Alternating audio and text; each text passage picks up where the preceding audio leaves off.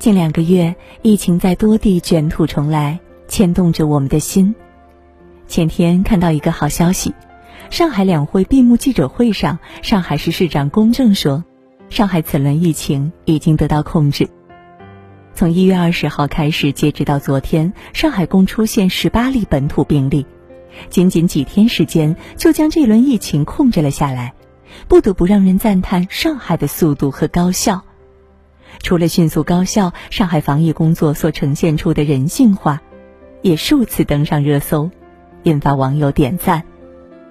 一月二十一号通报三例本土病例后，下午一点，上海黄浦区就分批将昭通路居民区的居民转移到宾馆集中隔离。暖心的一幕出现了。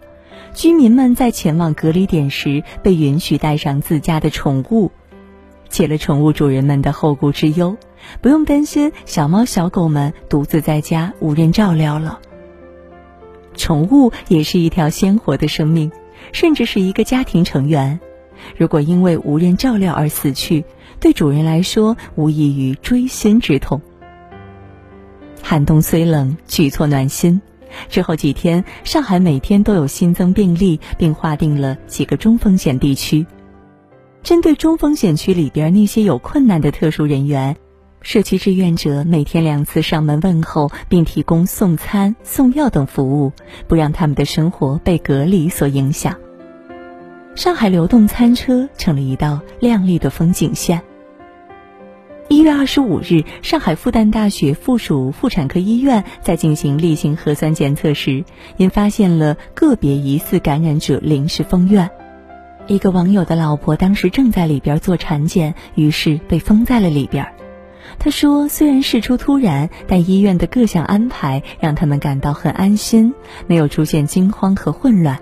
他感受到了上海防疫的专业和人性化。”所有孕妇都有病床休息，老年人给安排军用折叠床，晚饭管饱，还有夜宵，七点大排面，八点吉祥馄饨，医院门口停车费全免。同样，在上海肿瘤医院也是做得很好，在暂停门诊后，对日间化疗的病人组织他们做核酸检测，然后在浦东院区实施日间化疗服务。他们并不是一刀切，封锁之后就不管了，而是面面俱到，让所有的人群都能被照顾到，这也是上海防疫做得好的根本原因。而在确诊病例行动轨迹的公布上，上海更是起了一个表率。上海公布的流调轨迹是这样的：只有涉及到的场所，没有姓名、住址等详细的个人信息。既提供了必要的提醒，也很好的保护了确诊病例的隐私，杜绝了患者被网暴的可能性。这个做法被网友们交口称赞。上海的防疫信息都是通过上海发布这个官方账号进行通报，每条新闻下方的评论区，工作人员会认真回复市民的疑问，几乎是有问必答。知乎网友张浩然描述了自己的感受。作为一名普通居民，前阵子我对于上海疫情的认知，就是每天早上起床，刷着手机，看着上海发布给我推送的信息，就感觉疫情离我这么近，但又那么远。这是一种所有信息都对你公开透明，但又不会以此来绑架你，要求你也得为之付出回报的感觉。找对象都找不到这么好的。上海的防疫有几个做的特别好的地方。一是所有病例都是主动筛查发现，而不是爆发出来的；二是疫情发生后快速处置，迅速锁定场所、锁定病例、锁定识别对象；三是闭环管理，科学确定密接者、密接者的密接者以及其他一般接触人员，没有盲目的扩大范围。一切举措的目的都是为了最大程度保障居民的正常生活。作为一个聚集了两千五百万常住人口、一万多个社区的超大型城市，上海的疫情防控压力不可谓不大。而且，作为国际化大都市，上海又是国外人口涌入的一大城市，可上海却以一种安定平和的姿态化解了这一轮疫情危机。每一次疫情的反扑，上海总是在很短的时间就控制，这一座城市不得不让人佩服和惊叹。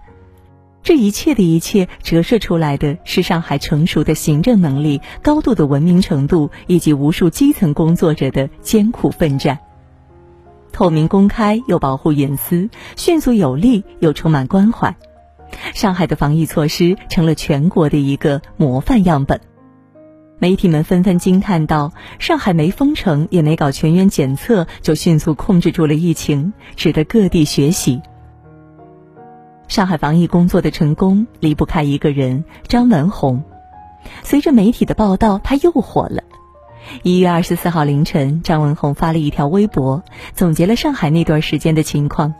他对局势的形容文采斐然：“城市在照样呼吸，略带着一丝紧张。”随后，他提出了上海防疫的指导方针，就是陶瓷店里抓老鼠。什么意思呢？新冠病毒就是老鼠，居民正常的社会生活就是陶瓷。我们既希望抓到老鼠，又不希望打碎瓷器，非常精辟的比喻啊！前段时间“战时状态”的字眼屡屡见诸报端，针对这种现象，新华社发文批评滥用“战时状态”会在群众中制造不必要的恐慌，并且容易麻痹民众心理，淡化人们的备战意识，存在不少隐患。动不动就喊战时状态，过度反应，其实就是为了抓老鼠而把瓷器噼里啪啦全打碎了，最后适得其反。不大动干戈，人性化管理是张文宏一直在微博上在发言中强调的。去年十一月底，上海出现一例本土病例，当时社会各界都很关注。张文宏是这么说的。我们扩大病人的接触范围，实施扩大监测，其实就是新常态下的动态清零策略。希望大家能够越来越习惯当前的抗疫策略，不要因为出现偶发的病例影响到正常的生活。一番话让大家紧张的心松懈了下来，不再因为出现一例病患就惊惶不已。而相对于别的地方官员互相推诿、不敢承担责任，张文宏直接制定了标准。哪类病人需要留观，哪类病人可以解除留观，并对医护人员说：“按照这些标准来，出了事我来承担。”张文宏的人性化防疫策略不仅仅针对上海的市民，更是考虑到医护人员。在防护条件不足的情况下，张文宏直接对医护人员说：“没有防护，你可以拒绝上岗。”他就是这样，非常排斥神话医护人员。他知道医护人员也是人，也有作为人的基本权利，用高尚来绑架他们是不人道的。面对某些地方媒体对医务工作者过分的歌颂，比如刚流产就上前线，还要拿出来作为典型宣传，张文宏一针见血地说：“我们没有理由叫人家抛弃自己的家庭，在这里无休无止的工作，因为这个本身是一个不人道的做法。”除非你热爱的不得了，但是对很多普通人来讲，也就一份工作而已。你不能用高尚来绑架别人。上海正是因为有张文宏这样的专家坐镇，才能在防控疫情时兼具专业度与人性化，收获民众的一致好评。著名媒体人龚晓月对张文宏和上海都给出了很高的评价。张文宏医生这样的知识分子。大抵是上海这座以东西交汇为底色的城市，追求专业主义与精英治理的最新标杆。他很专业，他不吹牛，他远离意识形态，他彬彬有礼，他从不带货，他会硬杠某些红人，他也拒绝非议其他抗议模式。上海一直外松内紧，在承担了中国多半国际航班和物流的压力下，社会生活张弛有度。上海是第一个对湖北人解禁的城市。之后，包括爆发过一波的北京在内，上海从未对任何地区发布过歧视性准入准则。上海虹桥枢纽的防疫人员总是在大声告诉你，这里承认全国各地的健康码，让你快速通过。这就是治理水平与文明程度。我没在上海长期居住过，只因为工作原因去过几次，但短暂的接触也让我对这座城市留下了很深的印象。上海是一座长期被妖魔化的城市，高高在上、排外、魔都是人们给它贴上的标签儿。但你若是仔细了解一番，就会发现这些刻板印象全都会不攻自破。上海的气质很复杂，有林立的高楼，也有古朴的巷弄。生活在其中的人最容易感受到的就是这座城市的包容性。无论你是宅男宅女、二次元爱好者，还是同性恋独身主义者，都可以找到自己的一席之地。而且很多相关的活动只能在上海举办。在上海街头随处可见的二十四小时便利店，让你在任何饥肠辘辘的时刻，只要走到那盏灯光里，就能抚慰自己的肠胃，寻找到一种温暖的踏实感。上海的行政能力在全国首屈一指，反映到平常生活中就是办事方便，只要按照给出的清单准备材料，就可以不用来回跑。老年人不会使用健康码是整个社会共同的痛点，上海首先提出了解决之道。没有智能手机的老年人可以走人工通道，而针对那些有智能手机只是不会熟练操作的老年人，上海随身办 APP 推出了长者专版。这个版本放大了显示字体，并且将老年人最常用的四个板块——随身码、就医、乘地铁、坐公交——放在一起集中展示，方便老年人操作。以上这些都是非常小的细节，却真实的体现了一座城市的温度，体现了一座城市便民利民的决心。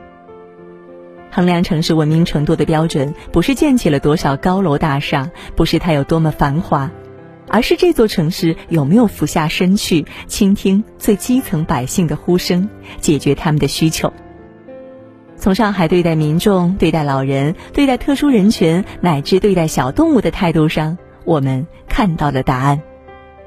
有一个提法叫做“上海精神”，最新的版本是互信、互利、平等、协商、尊重多样文明，谋求共同发展。搁从前，我会觉得这些字眼很虚，而现在，我觉得这就是上海的真实写照。我在写这篇文章的时候，去网上搜资料，搜到了一个相关的话题：你留在上海的原因是什么？我看到了一个让我惊艳的答案：上海特别亮，到处都有光。我觉得我只要站在光里，我就能够虚张声势，我就能够咬着牙，我活得特别坚强。我觉得我这么多年都过来了，我受了这么多的苦，我受了这么多的气，我觉得我什么都不怕。让生活在这里的年轻人感到温暖、尊重、希望，就是上海最大的魅力吧。